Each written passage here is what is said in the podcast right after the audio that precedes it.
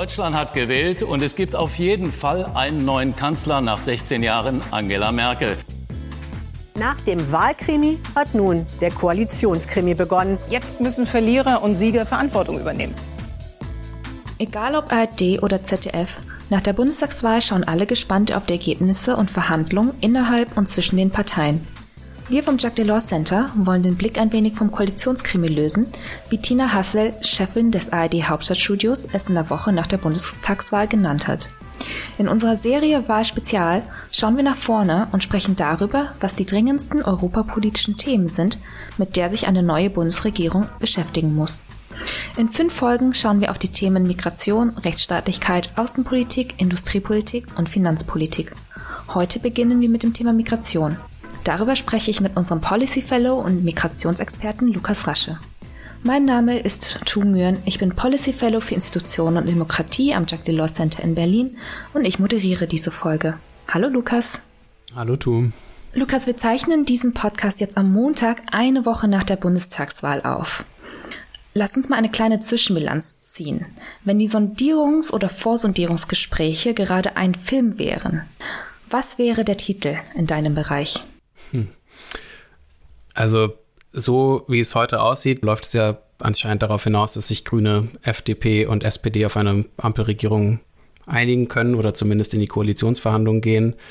Und wenn man alle Beteiligten nach der Wahl gehört hat, dann ist das Anliegen ja wohl, bis Weihnachten eine Regierung gegründet äh, zu haben. Und vielleicht müsste der Film dann heißen, in Anlehnung an einen Weihnachtsklassiker, Armin allein zu Haus. ähm, sehr schöne Idee, Lukas. Lass uns dann mal von Weihnachten ein bisschen zurückschauen und ein bisschen auf den Wahlkampf schauen. Jetzt ähm, im Sommer und davor. Welche Rolle würdest du sagen, hat dein Thema, das ja Migrationspolitik ist, also europäische Migrationspolitik, dort gespielt? Oder hat es eine Rolle gespielt? Ja, im Prinzip muss man ja sagen, dass das Thema vor allem durch seine Abwesenheit aufgefallen ist. Und ich glaube, besonders deutlich wird das, wenn man das immer mit dem Bundestagswahlkampf 2017 vergleicht, der ja sehr stark unter dem Eindruck der sogenannten Migrationskrise stand, der im Endeffekt dazu geführt hat, dass die AfD das erste Mal in den Bundestag eingezogen ist, die es damals ja geschafft hat, das Thema Migration mit rechten Ressentiments im Prinzip für sich zu besetzen und die Debatte ein Stück weit vor sich herzutreiben.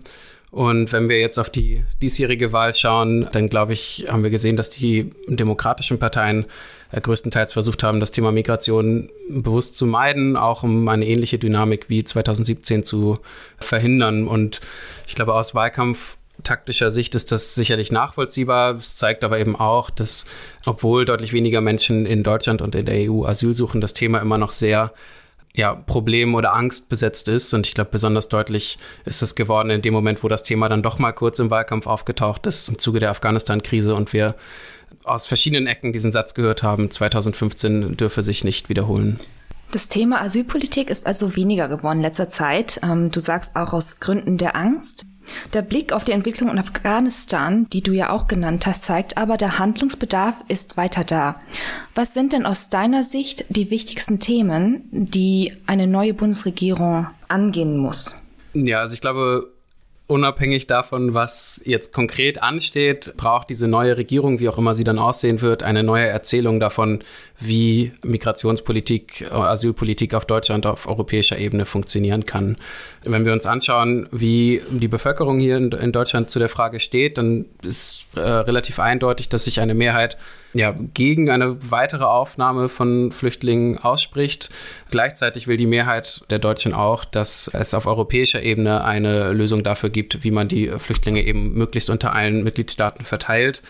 Und ich glaube, was das zeigt, ist, dass ähm, ja ein Fokus allein auf niedrige Asylzahlen kein Vertrauen in die Migrationspolitik herstellt, ähm, denn die Zahlen sind niedrig und trotzdem gibt es Bedenken, was die weitere Aufnahme von Flüchtlingen angeht. Und das andere ist eben dieser Auftrag auf europäischer Ebene, einen, einen Mechanismus, ein Modell zu finden, wie es eben zu einer gleichmäßigen, fairen Verteilung von Asylsuchenden unter den Mitgliedstaaten kommen kann. Du sprichst die europäische Lösung schon an und hast vor allem gesagt, dass es darum geht, Flüchtlinge zu verteilen, vor allem fair zu verteilen zwischen den Mitgliedstaaten. Kannst du ein bisschen Ausblick geben, was denn das genau beinhaltet? Also welche Schritte sind jetzt notwendig, sowohl auf europäischer als auch auf nationaler Ebene, um diese europäische Lösung weiterzutreiben? Ja, das sind im Prinzip zwei Dinge, die da kurz- und mittelfristig anstehen und zu denen sich die neue Bundesregierung entsprechend verhalten muss. Das ist kurzfristig das EU-Türkei-Abkommen, das jetzt im Herbst neu verhandelt werden muss. Und im Prinzip geht es da nicht um die Frage, ob das neu verhandelt wird, sondern wie und in welcher Form. Eine Frage zum Beispiel ist die Höhe der Gelder, die in Zukunft von der EU bereitgestellt waren. Im ursprünglichen Abkommen waren es sechs Milliarden Euro über fünf Jahre. Im Juni jetzt hat die EU eine äh, Zahlung von 3,5 Milliarden Euro in Aussicht gestellt und da wird sich der neuen Bundesregierung eben die Frage stellen, inwiefern diese Summe eventuell nochmal erhöht werden muss, auch angesichts des innenpolitischen Widerstands gegen ein neues Abkommen, der in der Türkei zunehmend wächst. Eine weitere Frage ist eben, ob die Hilfszahlungen, die im ursprünglichen Abkommen ja vor allem für Syrer vorgesehen waren, auch auf Afghanen ausgeweitet wird, die mittlerweile ähm, die größte Gruppe unter denjenigen sind, die irregulär in die EU weiterreisen. Und dann wird es eben auch um Fragen gehen wie Visaerleichterungen, Handelserleichterungen, ob man da Zugeständnisse gegenüber der türkischen Seite macht. Und das sind jetzt die kurzfristigen Aufgaben, wenn ich dich richtig verstehe. Also im Herbst steht jetzt erstmal das EU-Türkei-Abkommen an. Was sind denn die mittelfristigeren oder langfristigen Sachen, die auf der Agenda stehen für die, Bundes die neue Bundesregierung? Ja, genau. Der Elefant im Raum ist im Prinzip die europäische Asylreform. Seit 2016 versucht man ja, sich dort irgendwie auf einen Kompromiss zu einigen. Zuletzt hat die Kommission im September 2020 den Migrationspakt vorgestellt, der jetzt auch wieder ein Jahr lang ja, zur Debatte stand, ohne dass die wesentlichen Streitpunkte gelöst worden sind. Also einmal die Frage nach der Umverteilung von Asylsuchenden unter den Mitgliedstaaten und die Frage, wer, also welcher Mitgliedstaat wie lange für Asylgesuche zuständig ist. Und die wesentliche Frage, die sich die neue Bundesregierung da eben stellen muss, ist, ob man weiter an einem Kompromiss unter allen 27 Mitgliedstaaten festhält und wenn ja, zu welchem Preis. Ähm, wir sehen über die letzten Jahre, dass der fehlende Kompromiss intern dazu geführt hat, dass man sich eben vor allem auf Grenzschutz und eine teilweise Auslagerung der eigenen Asylverantwortlichkeit geeinigt hat. Ähm, in letzter Konsequenz führt das aber eben auch zu den Pushbacks, die wir an den Außengrenzen sehen. Und da eben geht es um die Frage, inwiefern ist das der Preis, den man in Kauf nimmt für einen Kompromiss unter anderen, unter allen 27 EU-Staaten? Oder ist die neue Bundesregierung eventuell bereit, auch in kleineren Formaten voranzugehen bei den strittigen Fragen?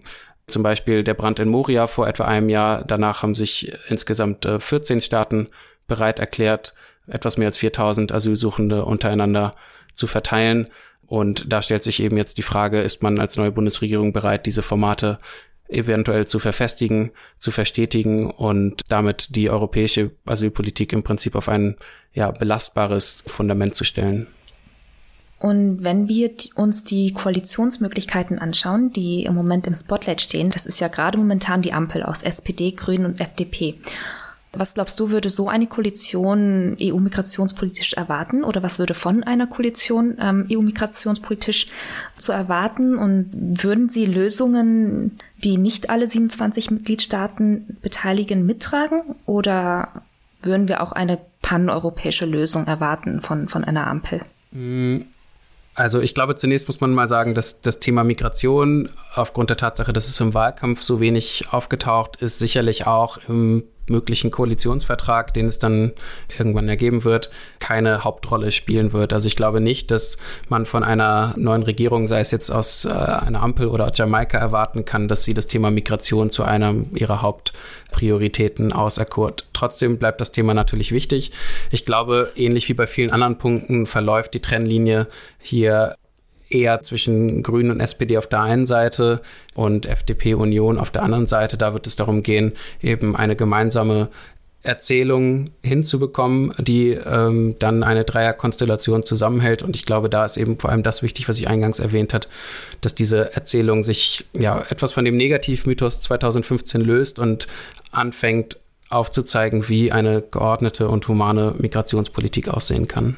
Ja, vielen Dank, Lukas. Damit kommen wir auch schon zum Schluss. Die Folgen sind ja in unserem Wahlspezial ein bisschen kürzer. Normalerweise stelle ich bei EU2Go am Ende immer noch drei Fragen, die meine Gäste mit einem Wort beantworten sollen.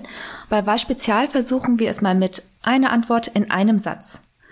Und zwar lautet die Frage, welcher Satz zum Thema Migrationspolitik sollte auf keinen Fall im Koalitionsvertrag stehen? die Migration ist die Mutter aller Probleme. Ich, also vielleicht ein Nachsatz noch dazu. Der Satz stammt ja auch so, steht auch so bis jetzt nicht im äh, Koalitionsvertrag und wird sicherlich auch nicht im neuen stehen. Aber diese Aussage ist, glaube ich, relativ prägend gewesen für die Art und Weise, wie Migrationspolitik in Deutschland gesehen worden ist. Und da wäre es schön, wenn es eine andere Erzählung gibt mit der neuen Regierung. Ja, das ist doch ähm, ein gutes Schlusswort und ich glaube, dem werden die meisten uns wohl zustimmen können. Vielen Dank, Lukas, dass du heute bei uns warst für diese erste Folge Wahlspezial. Ja, sehr gerne. Vielen Dank für die Einladung, Tu. Und ich glaube, ich kann an der Stelle sagen, herzlichen Glückwunsch, denn es ist ein Jahr EU to go und ja, ich habe immer sehr gerne zugehört, höre auch in Zukunft gerne zu. Und ich glaube, es wird Kuchen gegessen. Tatsächlich ja. Ich sitze hier mit äh, Lisa und Linda zusammen, unserem Podcast-Team, und wir haben einen kleinen Geburtstagskuchen, den wir gleich anschneiden werden. Und es ist sehr schade, dass du nicht ähm, bei uns sein kannst, Lukas, aber vielleicht zum Bald nächsten wieder. Geburtstag. Ja, zum zweiten Geburtstag dann vielleicht.